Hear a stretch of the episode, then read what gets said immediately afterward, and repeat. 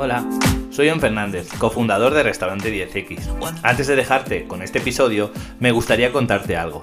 Lo primero es que si sientes que te estamos aportando valor con alguno de los episodios, te animo a compartirlo en tus historias de Instagram y a que nos etiquetes, arroba restaurante 10X, y que etiquetes al consultor de este episodio es muy importante para nosotros, para sentirnos queridos y para sentirnos más animados si cabe para seguir haciendo este tipo de contenido. También podéis enviarnos un mensaje por privado y pedirnos un tema, una duda, un problema concreto que quieres que tratemos y el experto que quieres que hable de ese tema y nosotros haremos un episodio enfocado a todos estos temas. Por último, comentaros que existe también la plataforma de Restaurantes Rentables Academy, donde podéis tener acceso a contenido exclusivo de nuestros expertos y acceso directo a ellos. Cada semana hay una masterclass de uno de los expertos de 45 minutos y después tenemos una ronda de preguntas de 15 minutos donde podéis preguntarles directamente o bien por el chat o bien por Zoom vuestros problemas, vuestras dudas, inquietudes y os responderán directamente a vosotros, ¿vale? Tenéis el enlace en la descripción de nuestro Instagram y también en nuestra página web. Ahora sí, os dejo con el episodio. La gestión perfecta de un restaurante es una utopía. No existe, no existe. Pero también es cierto que has de apuntar a la luna si quieres llegar a las estrellas. Bienvenidos a Restaurante 10X, el podcast donde desarrollamos una visión total, global, 360, para lograr el éxito en tu restaurante. Y para ello contamos con más de 10 expertos del sector que van a traernos en cada uno de los episodios sus mejores herramientas, estrategias de marketing, gestión y servicio. Tú que eres valiente, líder de tu restaurante y soñador, acompáñanos en esta utopía. ¡Arrancamos!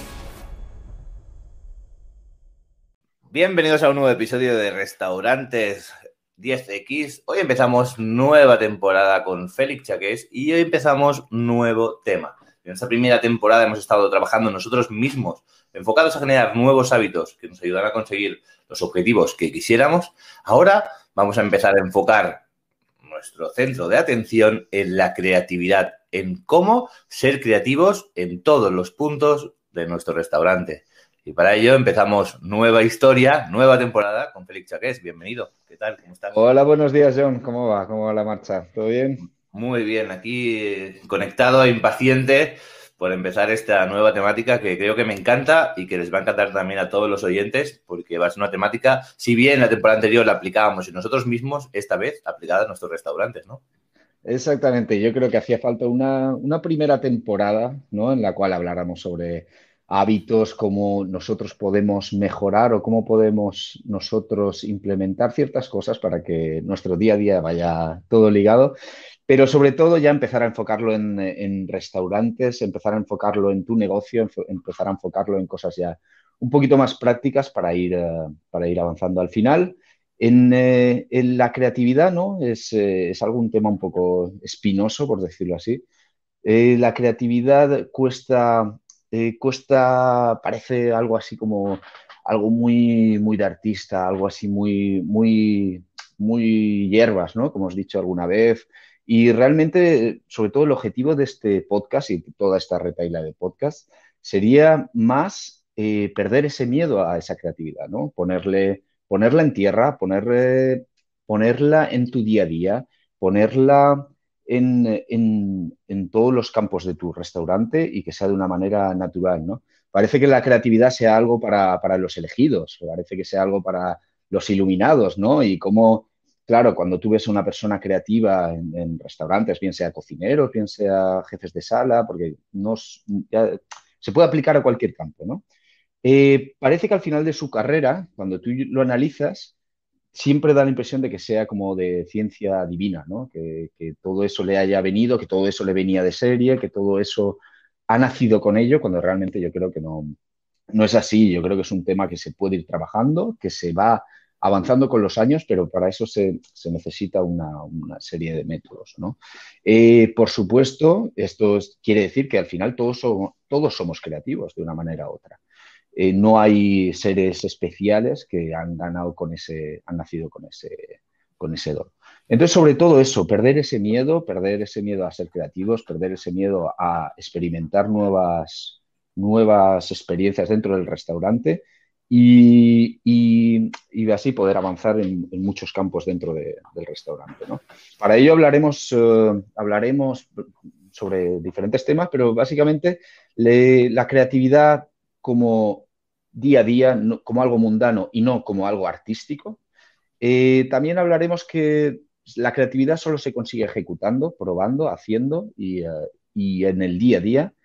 El concepto, hablaremos sobre un concepto, concepto de ejecutar y pensar, pensar, ejecutar, ¿no? Una serie de variables que yo creo que, se van evolucionando y conforme va pasando tus procesos en tu vida profesional, puedes ir viendo que, se van tornando ¿no? esas dos actividades, el ejecutar y pensar y el pensar y ejecutar.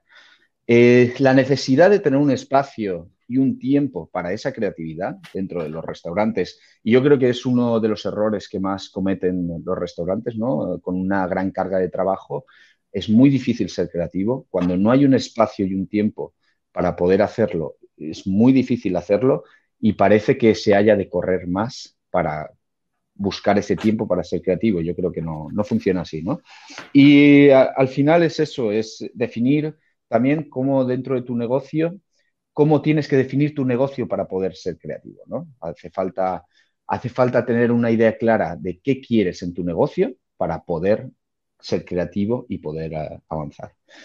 Eh, yo al final, en mi experiencia personal, yo, yo no pensaba que era una persona creativa. Yo, cuando era más joven, tenía, compré la idea, ¿no? De los estudios, de esta idea que decimos muchas veces de casa, estudios y, y, demás. Y al final era eh, como ir siguiendo el redil y pensar que, unos estudios te iban a garantizar un trabajo, un conocimiento. Y luego, conforme fui avanzando el tiempo, me, fui dando cuenta que eso, uno, no era lo que más me llenaba, ¿no? Por supuesto, empecé estudiando telecomunicaciones y con el tiempo fui, eh, fui dándome cuenta que eso no era lo que, lo que más me llenaba y, y sobre todo cuando acabé, cuando acabé los estudios, más bien cuando decidí dejar estos estudios arreglados fue realmente cuando empecé a darme cuenta de todos. Ahí empezó mi proceso creativo, ¿no? Porque era, me enfrentaba al mundo laboral, no sabía qué quería hacer en mi vida, no sabía hacia dónde quería ir, sí que sabía que quería montar una empresa, no sabía sobre qué. Entonces ahí empecé a, idear y empecé a pensar y tener ciertos procesos creativos para ir llegando hasta, hasta mi objetivo, ¿no? Me fui a Escocia sin saber inglés para buscar trabajo y si llegas a un país que no conoces el idioma y no conoces y no tienes esa experiencia laboral, hay que ser muy creativo, ¿no? Para poder llegar a, ese objetivo. Yo creo que ahí aprendí gran parte de, esos procesos creativos.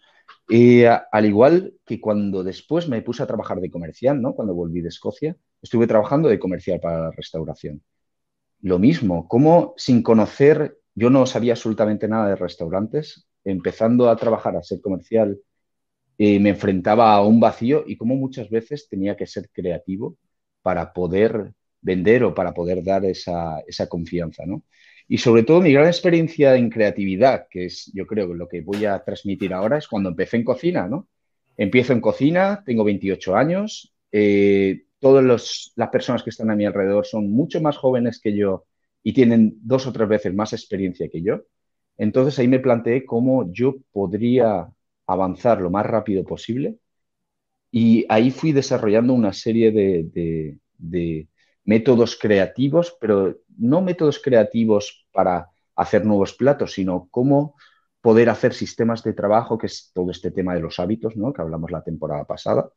Cómo eh, fui creando todo un sistema personal también en el cual yo podía ir avanzando e intentar aprender mucho más rápido que mis compañeros y, eso al final fue haciendo que eh, evolucionara en menos de siete años, ¿no?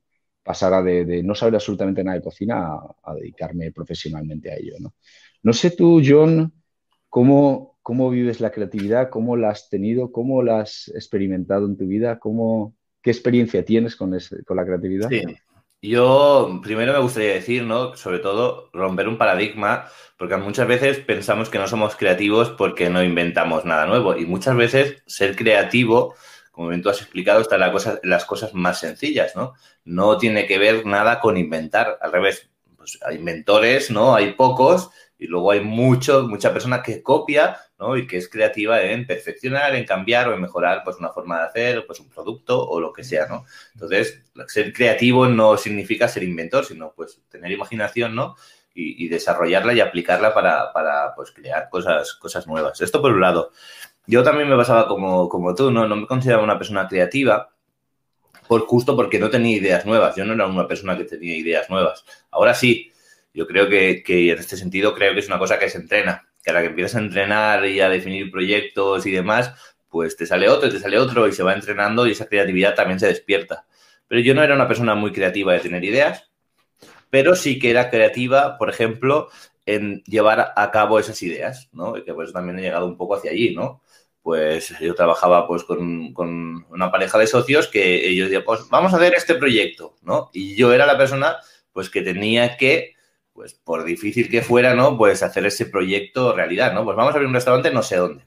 Y los recursos eran limitados porque no había un gran inversor ni habría una gran empresa detrás, ¿no? Y había que buscar la manera con las personas que éramos, con el dinero que teníamos, con las eh, posibilidades que teníamos, que no eran muchas, ¿no? En poder montar a lo mejor ese, restaurante, pues eh, yo estaba en Barcelona, por ejemplo, pues en Menorca, ¿no? A, la distancia, eh, teniendo que viajar, sin poder estar ahí todos los días, y entonces, pues yo era la persona un poco que ideaba un poco todo eso y era mi forma pues, de ser creativo, ¿no? No tener ideas, sino conseguir una idea y hacerla realidad, ¿no? Cómo hacer la realidad. Y entonces, pues creo que también que hay diferentes eh, creatividades, ¿no? La creatividad, a lo mejor, como te he dicho, pues artística, ¿no? La que tiene que ver a lo mejor más con las sensaciones, ¿no? A nivel de musical, a nivel, pues, de dibujo, ¿no? De dibujar, a la hora de diseñar un plato, a la hora de vivir tu propia vida, ¿no? También hay cierta creatividad, ¿no? En base a cómo la vives, ¿no? Si, pues, si despiertas, eh, desayunas, sales de casa, vas al trabajo y vuelves, o si le inyectas diferentes cosas, ¿no? Para motivar y para, tener una vida un poco más eh, diferente, ¿no? A tu gusto. Entonces, creo que hay diferentes formas de creatividad. Creo que todos tenemos una o varias formas de creatividad y lo que quiero, lo que creo y espero de, de este, esta nueva sesión de episodios pues es que nos ayudes, Félix, a despertarnos a cada uno de nosotros nuestras creatividades interiores y que las podamos llevar a la práctica. Sí, exactamente. Ese es, ese es el, tema más importante, ¿no? Lo que estabas diciendo, que al final la creatividad no es, eh, lo vemos siempre como algo artístico, como algo, como algo de, del, artista, cuando realmente la creatividad es el, el, día a día, ¿no? Eh, cualquier actividad se puede hacer de, manera creativa. Cualquier, cualquier cosa que decidas hacer en tu vida lo puedes hacer de, manera creativa. Y al final es eso, es ir probando diferentes formas de hacer las cosas para, para ir llegando a tu objetivo. ¿no? La creatividad es pura prueba y error. Es, no es sentarte y esperar la inspiración que te venga divinamente, sino al final es, es muy de ejecutar. ¿no? Por lo tanto, es, es inevitable no ligar la creatividad con la ejecución al final, si quieres ser creativo, tienes que trabajar, tienes que sacar horas, tienes que sacar el día a día. Eh, y es lo que dicen mucho, ¿no? Que si te pilla, si te viene la inspiración, que sea, que sea trabajando, que no sea fuera, ¿no? Y, eh, al final es eso. Yo en, cocina yo lo veo muy, muy claro. Eh, cuando quieres ser creativo, sobre todo en la cocina, que, que muchas veces se puede ver, se puede cocinar de manera mental, pero luego muchas veces de lo que tú piensas mentalmente a lo que luego se, tú ejecutas, muchas veces hay un, hay un campo, hay, un, hay una distancia, ¿no? Porque tú crees que mentalmente ciertas cosas pueden funcionar, pero si no las, si no las ejecutas, no puedes verlo, no puedes, eh, no puedes saber que eso es verdad, ¿no?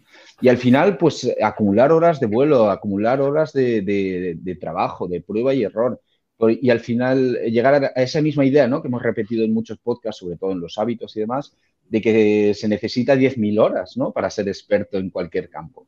Entonces, si tú quieres ser experto en, crear nuevos platos, necesitas 10.000 horas creando platos, ¿no? Y, al final, yo creo que es eh, un poco esa idea, ¿no? De que no nos olvidemos de ejecutar y, poder, para poder avanzar. Al final, el, eh, luego también está claro que, todo esto se tiene que llegar a través de un conocimiento, ¿no?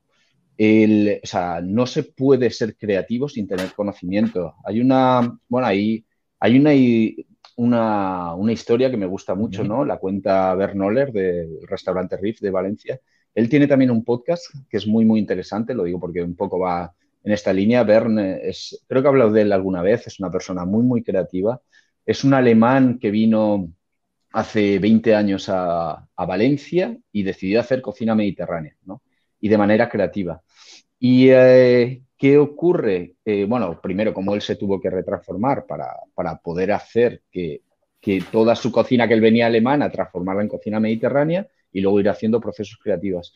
Pero contaba mucho, cuenta una historia de su hija, ¿no? Que su hija le encanta ir al restaurante, entrar, y claro, como ve que su padre es creativo, pues ella entra, empieza a coger aceite, eh, arroz, eh, un poco de vinagre que encuentra escondido por no sé dónde, y cómo lo mete todo en un, en un bol y lo prende fuego y, y, le pega cuatro meneos y dice, vale, ya está, he sido creativo, esto, esto es, la, esto es lo, el plato ¿no? que hemos creado. Pero claro, para eso se necesita un, primero un conocimiento, ¿no? Eh, es, y también un poco me gustaría, a colación de, me gustaría contar cómo fue también, eh, que vamos a referenciar mucho, ¿no? Cómo fue el proceso de Ferran Adrià, Ferran Adrià eh, abrió un restaurante, bueno, abrió no, se unió al, restaurante del Bulli, ¿no? En, el, en 1982, si no me equivoco. Bueno, la historia es muy, muy larga, pero básicamente lo que me gustaría, lo que me gustaría incidir es cómo al principio él necesitaba, necesitaba unos conocimientos y cómo se dedicó, era la época de la Nouvelle Cuisine francesa, ¿vale? Y durante cinco años estuvo ejecutando cocina francesa, ¿no? Esto es un poco la, las bases que decimos que, necesitamos. Y después de cinco años estar ejecutando cocina de Nouvelle Cuisine, fue a, a un congreso en, en, en Francia y uh, Jacques Maxillin le, de repente dijo que la creatividad es no copiar, ¿no? Eh, esa frase a él le impactó muchísimo, la creatividad es no copiar, porque él hasta ese momento estaba copiando, ¿no? Estaba simplemente ejecutando recetas francesas y, uh, y poniéndolas en su restaurante. Y a raíz de ahí cambió su, su, percepción y su proceso creativo. Pero si él no hubiese tenido toda esa base de cocina francesa, él no hubiese podido, él no hubiese podido empezar a ser eh, creativo. Eh, entonces, todo esto también viene por la, por la siguiente idea, ¿no? Que la idea es ejecutar y pensar o pensar y ejecutar. En la vida de, los cocineros o en la vida de, cualquier persona que empieza cualquier profesión, empieza ejecutando. Yo empecé en cocina y, empe y, empecé ejecutando las grandes ideas de otros chefs. Y luego ya cuando llegaba a casa miraba la receta y, pensaba. Y decía, bueno, ¿y por qué ha hecho esto? ¿Y por qué lo ha decidido hacer así? ¿Y por qué lo ha, por qué lo pone así o por qué pone estos elementos? Y entonces es una, es una, es algo natural, ¿no? Tú vas ejecutando y luego vas pensando. Pero yo creo que lo difícil es cuando ese momento en el que ya tienes que empezar a dirigir tú tus, tus propios platos o tus propias creaciones. Entonces, ¿cómo, ¿qué de importante es darle la vuelta a esto? ¿no? De decir, bueno, eh, está muy bien ejecutar. Lo primero, ¿cuánto de difícil es empezar a ejecutar? Porque eso es algo muy, muy, muy complicado. Eso yo lo he visto mucho, ¿no? He estado trabajando para, para muchos grandes chefs y ahora estoy en ese proceso creativo de empezar a hacer mis propios platos. ¿Cuánto cuesta encontrar ese hueco y cuánto cuesta, cuánto esfuerzo cuesta empezar a cocinar, no? Eh, eso es realmente algo diferente. Eh, cuesta dinero, cuesta tiempo, cuesta. Entonces, pero cuánto de difícil es llegar al siguiente proceso, que ya es tener que pensar para ver si ese plato tiene armonía con tus ideas, con tus valores o con tu idea de restaurante para luego tener que ejecutar. ¿Entiendes? O sea, al final es tener que pensar si todo eso va en esa línea y luego encima tener que sacar un doble esfuerzo para, para ejecutarlo, ¿no? El problema aquí se complica muchísimo más. Pero sin ese pensamiento, sin ese pensamiento inicial, no, no puedes llegar a una, a una buena ejecución, ¿no? Y, eh, y, al final es eso, no sé, tú, John, cómo, cómo lo aplicas, cómo lo ves, cómo lo... No, yo estoy muy, muy alineado contigo, ¿no? Justo hace un rato estaba contando mi experiencia, ¿no? Y al final, pues es parecido, ¿no? El de llevar a cabo una idea que ya existe, ¿no? A la realidad, pues hay que ser creativo, pero de alguna forma partes de esa idea original, ¿no? Y luego está como esa segunda fase en el que eres tú, ¿no? Tú mismo en el que ya estás, de alguna forma, creando esa idea original, ¿no? Que ya no estás partiendo de una base, sino que estás creando tu idea original. Y al final, para, como tú bien has dicho, para, para crear esa idea original, para poder crear esa idea original, que no tiene que ser única, o sea, al final, cuando hablamos de copia, hablamos de una copia exacta, ¿no? Eh, al final no invento nada, ¿no? Por ejemplo, yo ahora estoy eh, desarrollando, quiero hacer un, un, evento, ¿no? Y claro que hay miles de eventos. Hacer un evento no es una idea nueva, ¿no? Pero el concepto de ese evento el, o cómo lo voy a hacer, pues seguramente sí que será algo eh, diferente, ¿no? Trabajo en algo en un formato diferente, ¿no? Y para poder hacer eso, pues he tenido que hacer antes muchos eventos, he tenido que ver muchos eventos, he tenido que coger muchas ideas, ¿no? Porque al final, dentro de la creatividad, pues está muy bien, pero no se puede ser creativo si no se tiene referencias. Y lo voy a comparar a un caso que yo creo que es, que es muy, muy, bueno, el que entiende o el que lo ha hecho con el tema del vino, ¿no? Cuando empiezas a, probar vinos, ¿no? o, a, saber sobre vinos, ya no, ya no hablo de ser un gran sommelier, pero tú pruebas un vino, ¿no? Con un experto y te dice, bueno, lo pruebas y dices, vale, ¿qué sabe? ¿A qué te sabe? Y no te sabe a nada. No te sabe a nada. No te viene ninguna palabra, ningún sabor, ninguna. No, no, no sé, pues. No, parece que tiene un punto de mucho alcohol. No es lo único un poco que sabes saber, porque igual es el único sabor que podemos identificar.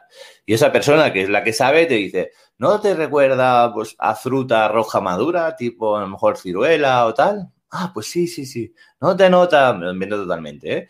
Ah, notas como de chocolate. Ah, pues sí, pues sí, pues sí. Vale, perfecto. Pruebas otro vino, diferente.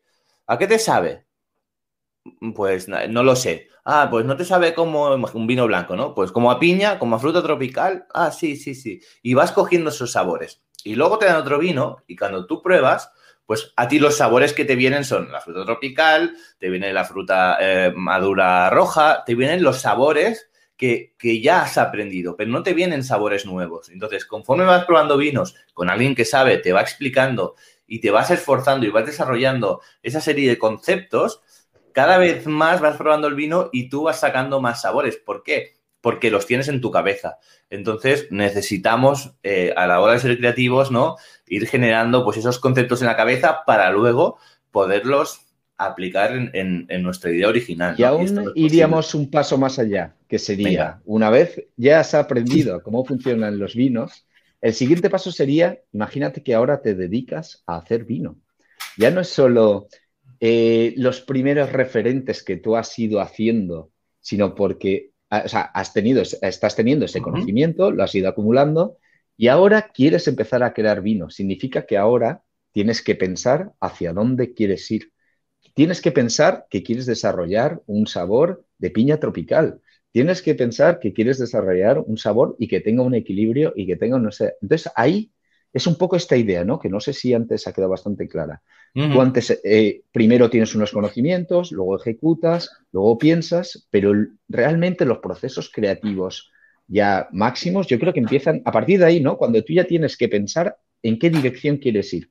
Y entonces ya te pones a ejecutar y hacer pruebas dentro de ese proceso de vinos para llegar a ciertos objetivos. Y, voy a sumarlo, voy a sumar una aportación más, porque a veces queremos ser creativos, pero no nos queremos esforzar. ¿no? Y si bien antes hablábamos del, salir de casa, de estudiar una carrera y tener un trabajo y esta pues, forma de vivir, pues eh, socialmente, digamos, como la más aceptada, ¿no? Parece que, que ser creativo es hacer lo que queramos y no, porque para hacer un vino no solo basta, aunque tú quieras que tenga un sabor o otro, o no solo basta con ser creativo en el que sea diferente a algo que haya en el mercado o en la etiqueta, sino que necesitas conocimientos técnicos de cómo se hace un vino, no es coger uva y chafarla y meterla en una botella, ¿no? Por lo tanto, a veces también necesitamos, ¿no? Pues esta formación técnica para poder hacer la idea que nosotros queremos hacer. No basta solo con creatividad o con, tener una idea. Y si no tenemos este conocimiento técnico, rodearnos de gente que sí tenga este conocimiento técnico para llevar a cabo al final nuestra, eh, ejecutar nuestra creatividad, ¿no, Félix? Exactamente. Y esto aplicado en cualquier campo, ¿no? Porque parece yo, al ser cocinero, yo igual quizás lo enfoque muchas veces, ¿no? A la creación de platos y demás. Pero bueno, ya iremos haciendo una serie de podcasts en el cual iremos abordando en cada uno de los campos de dentro del restaurante. Me gustaría también contar una anécdota que creo que va un poco a colación, ya no tanto en el ejecutar, pensar, pensar, ejecutar, pero sí en cómo se puede ser creativo sin necesidad de ser artista o sin necesidad. Es la idea de, por ejemplo, cómo ser creativo en sala, ¿no? Eh, se puede, ya no tanto como en la experiencia, eh, en sala me refiero como a experiencia del cliente, ¿no? Porque al final todo lo que se ejecuta dentro de una sala es para, para poder darle esa experiencia al cliente. Me gustaría contar el ejemplo de Juli Soler. Juli Soler era el, el metre del Bulli durante prácticamente toda la historia del Bulli. Se unió a Ferran Adrià y prácticamente, o sea, Juli Soler fue un verdadero genio dentro de, la sala. Eh, aparte de, innovar en muchísimas cosas dentro de la sala, lo que él hacía al principio era el Bulli estaba escondido en, en Cala Montjoy. Cala había que acceder 12 eh, kilómetros de un camino de cabras. Era muy, muy complicado llegar allí pero el, lugar era tan idílico y el restaurante era tan especial que ellos creían su proyecto y creían que a largo plazo, si conseguían atraer a clientes, todo, todo eso tendría sentido, ¿no? Entonces, ¿qué hacían? El restaurante costaba muchísimo llenar.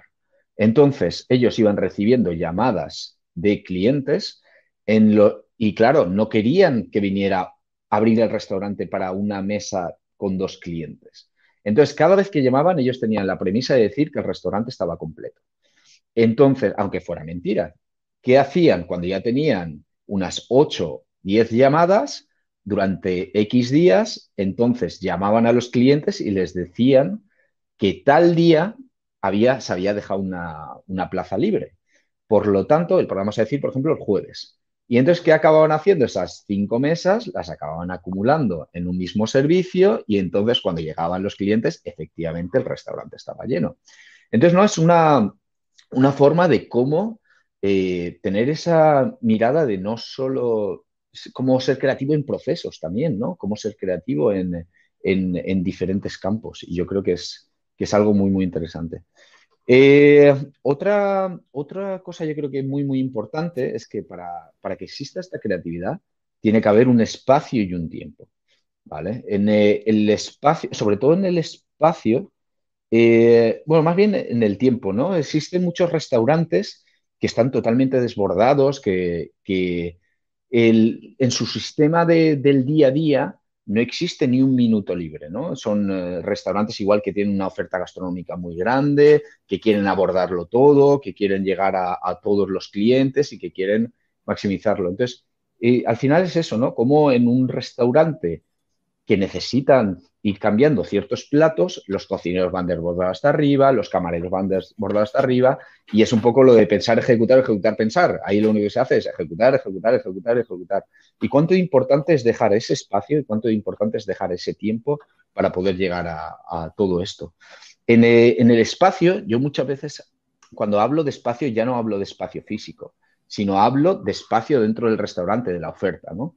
Eh, existen muchas formas de plantear tu oferta gastronómica. Tú puedes hacer un menú de degustación de no sé cuántos platos, cerrado, ¿no? En el cual los clientes vienen. Puedes hacer una carta, puedes hacer una carta con fueras de carta, puedes hacer un menú del día que vaya en el día a día. Pero es que incluso hasta en la comida del personal tú puedes llegar a ser creativo. ¿Esto qué quiere decir? Que si tú haces un menú de degustación en el cual sea variable, es mucho, si tú dejas ese espacio para poder cambiar platos tiene muchas más probabilidades de que haya ese momento de creatividad. Es por eso que los, muchas veces los restaurantes gastronómicos dan la oferta del menú de gustación porque da mucho más pie poder cambiar platos, ¿no? Tú en cualquier momento tienes tu menú de gustación, quitas un plato, cambias otro plato que estás probando y, y, lo puedes hacer sin ningún eh, problema, porque muchas veces ya llegamos al punto en que los menús de gustación se anuncian ya eh, menú de gustación de seis platos más un postre, directamente. No sabes prácticamente ni lo que vas a comer. Entonces eso para mucha gente es un inconveniente, pero muchas veces para el restaurante es una forma de, poder ser creativos. Otro sistema que usan mucho es la carta con los fueras de carta, ¿no? Muchas veces los fueras de cartas entran dentro de esa creatividad. Son platos que se están probando, como no quieres cambiar tu estructura de carta, haces un fuera de carta van entrando esos platos y van experimentándose si funcionan. Y si funcionan, pasan directamente a carta. Eh, puede ser creativo en el menú del día, ¿no? Lo mismo, si tú haces un menú del día diario, puedes ir cambiando cada uno de los platos. Pero es que incluso hasta te diría, hay un espacio también dentro de la comida del personal para ser creativo.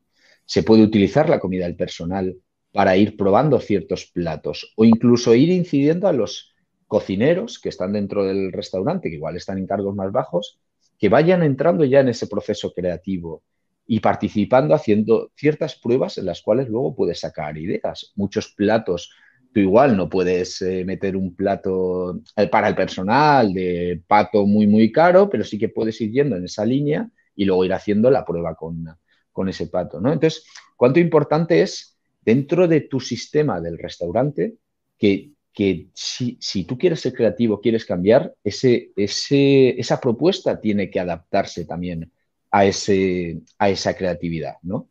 Eh, por supuesto, todo esto tiene que ir hilado a algo que yo creo que tú conoces muy bien, que es el, análisis de, registros de platos que se venden más, el análisis de platos de costes, el análisis de platos, cuánto de importante es dentro de esa estructura jugar con esa variable, ¿no? Y, es algo prácticamente obligado, ¿no? Que tú para poder saber, para poder ir creando nuevos platos, tienes que saber qué platos eh, se venden más o por lo tanto tienen más sentido y demás.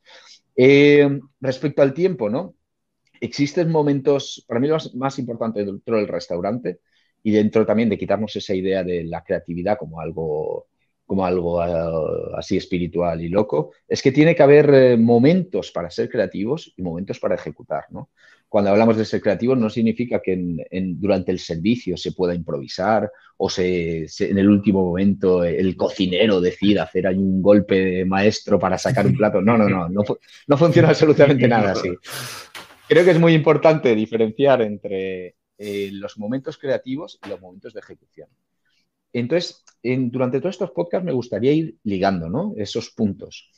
Esos puntos en los cuales tenemos unos momentos en los que idear, pensar, hacer, ejecutar para probar que esos platos funcionen, tener un sistema en el cual eh, seamos creativos para ser lo más efectivos posibles y luego los momentos de ejecución pura y dura que es dentro del, dentro del servicio, cuando ya se va a empezar a cocinar para sacar a los clientes, por la mañana cuando se está produciendo, hay dentro de Aún habiendo todo ese espacio creativo, ahí tiene que ser totalmente cuadriculado, cerrado, claro, conciso y directo, ¿no? Entonces, eh, esa idea de cocinero bohemio que está improvisando en el último servicio, yo creo que no, no existe, ¿no? No tiene ningún sentido. Y al final es eso, cuánto de necesarios son los hábitos, ligando con, los, con la antigua temporada, cuánto importante es la disciplina y cuánto importante es, es ligar todos esos campos para que sea, tenga sentido buscar momentos para creatividad, tienen que ser fuera, tiene que haber un espacio. Si, yo es lo que he ido aprendiendo ¿no? cuando he trabajado con cocineros creativos. Eh, imagínate, trabajábamos en un menú de degustación, teníamos tropecientos platos con tropecientos elementos. Si un día llegábamos al servicio y no llegábamos, en muchos restaurantes en los que he trabajado, te daban la idea de, no, es que tienes que correr más. Pues yo creo que no. Yo creo que si en un restaurante tus cocineros no están llegando, la idea no es correr más, que podrían hacerlo más rápido. La idea es, pues quita un elemento, quita un plato, quita, quita lo que haga falta, porque al final queremos abordarlo todo, ¿no? Eh, lo que hablábamos antes de restaurantes con grandes cartas, con grandes ideas, y cómo realmente, pudiendo quitar uno o dos platos, puedes hacer que tu sistema tenga mucho sentido y que al final haya un espacio para creatividad. Otra forma de, respecto al tiempo o al espacio también, que es la idea de en un menú de degustación se puede hacer. Eso actualmente en Toshi lo hacemos. Muchos platos, después de entrenar durante muchísimos años Toshi, eh, a base de comprar el día a día y demás, esos platos como van muchas veces directo al cliente casi sin probarlos, pero es una manera de que dentro de un menú de degustación de ocho platos, puede ser que haya un plato un poquito más bajo, no pasa nada, pero eso sería, por ejemplo, un espacio dentro del restaurante de decir, bueno, de los ocho platos que damos del menú de degustación, uno de los platos va a ser prácticamente improvisado, no improvisado, porque sí que hay un análisis detrás, pero no vamos a ejecutar, probar, o sea, vamos a ir haciendo y combinaciones que sabemos que funcionan, hacerlas y dárselas al cliente. Es una manera mucho más rápida de tener un feedback, ¿no? Digamos que una prueba más directa, ¿no? O sea, no es una improvisación del momento que digas, a ver qué tengo, pues mira, le sirvo esto, sino que tú lo piensas, solo que es una prueba más directa que no ha pasado por tantos, eh, final. Exactamente. Porque muchas veces es lo que decimos, el analizar, analizar, analizar, analizar, muchas veces hace que las cosas no fluyan y no, y no salgan, ¿no? Y, entonces yo creo que es un poco esta idea. Sí, sí dime, dime, en base a lo que tú dices de analizar, es que muchas veces hay productos muy buenos, ¿no? Que no llegan al, cliente final porque uno mismo desde el punto de vista profesional dice, no, esto no, esto no, ¿no? ¿Y cuántas veces no ha triunfado algo, ¿no? Una idea, una película, una canción, un plato que sus creadores han pensado que no era de suficiente calidad y luego ha sido el que más éxito ha tenido, ¿no? Porque al final también nosotros ponemos un punto crítico que no siempre es el correcto, ¿no? Por lo tanto, eh, improvisar entre comillas, desde este punto de vista, pues no está mal porque hace que al final, eh, pues sea, no es que sea una improvisación o sea más directo, sino que es otro tipo de testeo, que es un testeo directo del cliente y luego está claro, pues saber el feedback del cliente para poder ir eh, modificando, ¿no? Pero creo que es un punto interesante. Sí, es un poco lo que se habla en otros temas, que es el producto mínimo viable, ¿no? Eso se habla mucho a la hora de lanzar empresas, de lanzar proyectos, lanzar startups. Eh, si tú puedes crear un producto mínimo viable para sacarlo al mercado y testear cómo funciona, ¿por qué no hacerlo en el restaurante? Claro, todo esto, esto ya es como un paso superior, ¿no? Esa base de la experiencia de probar, probar, probar, al final te va haciendo que puedas realizar este tipo de cosas. Pero bueno, al menos que tenerlo en cuenta, ¿no? Que eso se puede hacer, se puede existir, puede, puede llegar a hacerse, ¿no? Y, yo creo que es importante. Y luego, sobre todo ya, para, para terminar, me gustaría tener eh, una idea bien clara para una serie de cosas que hay que tener en cuenta antes de querer empezar a ser creativo. ¿no? Eh, es muy importante que dentro de la creatividad, porque al final no es como, bueno, quiero ser creativo y voy a empezar a hacer, a mezclar cocina japonesa con cocina eh, no sé, sudamericana y hacer ahí un mix eh, y soy súper creativo y mira qué cosas más locas hago. Y yo creo que eso tampoco tiene mucho sentido. Yo creo que al final eh, tienes, cada vez que quieras ser creativo, tiene que ser con unas bases, ¿no?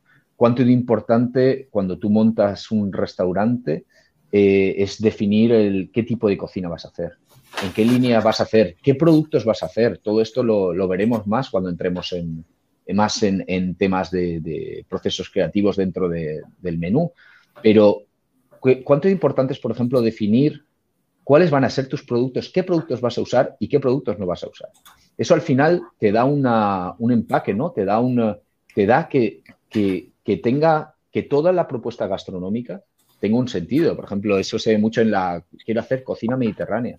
Vale, ahí estás definiendo qué productos vas a usar y qué producto no vas a usar. Si tú dices que vas a hacer cocina mediterránea y te puedes usar soja, eh, yo creo que ahí hay un, choque de conflictos, ¿no? Entonces, que no es definir esa idea, ¿no? Que no todo vale. Al igual que el tipo de servicio. Tú quieres ser creativo en el tipo de servicio, pero antes tendrás, o sea, en el servicio de, la experiencia, ¿no? Con el cliente, pero tendrás que definir antes cuáles son tus valores o cómo. Y así cada vez que tengas una idea respecto a cómo ser creativo dentro del servicio, tiene que ir acorde ¿no? con esos valores iniciales. Eh, por supuesto, cuando vayas a abrir el restaurante, en toda esta idea, ¿qué tamaño tiene que tener? ¿Cómo vas a financiarlo? Eh, ¿Cómo va a ser la carta? ¿Cómo vas a promoverlo también incluso? ¿no? ¿O dónde vas a moverlo? ¿Cuál va a ser tu cliente tipo? ¿Qué sistema de trabajo vas a utilizar? ¿no? Entonces, ¿cuánto importante es ser creativo? Pero antes es el pensar, ¿no? Lo mismo que decíamos, pensar, actuar, actuar, pensar. Cuánto importante es definir cómo es tu restaurante, cómo quieres que sea, qué propuesta va a ser y a partir de ahora cada una de las ideas creativas poder volver al inicio ¿no? y decir, muy bien, yo he, hecho este plato o, este, o he pensado esta forma de atender al cliente, he pensado, pero al final del todo, espera, tengo que tener unos referentes, ¿no? ¿Cómo es mi restaurante? ¿Qué, qué doy de comer? ¿Qué no doy? ¿Esto en, ¿Esta nueva idea entra dentro de esos valores? Sí. Pues entonces, vamos a ir. Entonces, Sí, adelante. No, que ser creativo no es ser un friki y hacer cosas raras, extrañas y diferente a todo el mundo. Ser creativo puede ser eh, coger un nuevo punto de vista, pues ante también, ante obstáculos. No, es que no tengo dinero para abrir a lo mejor un restaurante o no tengo tanto dinero. Bueno, pues si no puedo contratar eh, cuatro personas o dos personas, ¿cómo lo puedo hacer con una? ¿Cómo lo puedo hacer con, dos? ¿no? Con menos de lo que esperaba. ¿no? Y entonces eres creativo en el diseño de la oferta gastronómica, eres creativo en el diseño del servicio para poder eh, montar ese negocio ¿no? sin, eh, sin tanto presupuesto. o, para que tenga menos riesgo, por ejemplo, ¿no? Entonces, yo creo que también la creatividad está ahí, ¿no? O sea, tiene que tener de alguna forma un objetivo, o sea, diferenciarte. ¿Por qué te, diferencias? Pues para crear un concepto propio, para tener más clientes, ¿no? Tiene que tener siempre un enfoque detrás, no puede ser siempre creatividad mm, libre, ¿no? Había un anuncio hace unos años de, de Pirelli que salía Ronaldo, Ronaldo Nazario, ¿no? Que decía que la potencia sin control no servía de nada, ¿no? Y pasa un poco con la, con la creatividad, ¿no? Yo creo que es un buen, un buen punto para cerrar el episodio. Sí, sí, al final simplemente decir eso, ¿no? Que como los siguientes podcasts, como iremos abordando en cada uno de los espacios del restaurante, ¿no? Eh, la creatividad en la propuesta gastronómica, la creatividad en, los, en el producto y en las compras, ¿no? Eh, cómo poder abordarlo. La creatividad dentro de los sistemas de trabajo, que es un poco lo que, a colación en lo que tú vienes, ¿no? Dependiendo de tus recursos y demás. Y desarrollando también la creatividad en la experiencia con el cliente, la creatividad en la visibilidad, al final podemos abordar cualquiera de, los temas de dentro del restaurante para poder ir profundizando un poquito más, ¿no? Pero este primer podcast inicial en el cual introducirnos un poco y marcar las líneas pues, por dónde van a ir los tiros. Así que yo creo, yo creo, John, que ya lo tenemos más que cerrado, ¿no? Fenomenal. Listo, perfecto, me encanta. Con ganas de. Creo que cada episodio de los nuevos los voy a disfrutar igual o más que, que los anteriores, no tengo duda. Así que. Perfecto. Un saludo a todos los que nos estáis escuchando. Aquí nos tenéis, a un servidor y a Félix Chaques a vuestra entera disposición para, lo que queráis. ¿Dónde te pueden encontrar, Félix? Como siempre, recuérdalo, recuérdanoslo. Me puedes encontrar en Félix Chaques Cocina en, Instagram o felixchaques.gmail.com. Yo os, os, animo, como siempre, ¿no? a enviar mensajes, dudas, cualquier cosa que se os ocurra, porque al final este, el feedback es lo que, lo que retroalimenta ¿no? todo este, el podcast y demás. Así que un saludo a todos y que tengáis una bonita semana. Muy bien, gracias a ti, Félix, y gracias a todos los que nos estáis escuchando. Hasta la próxima.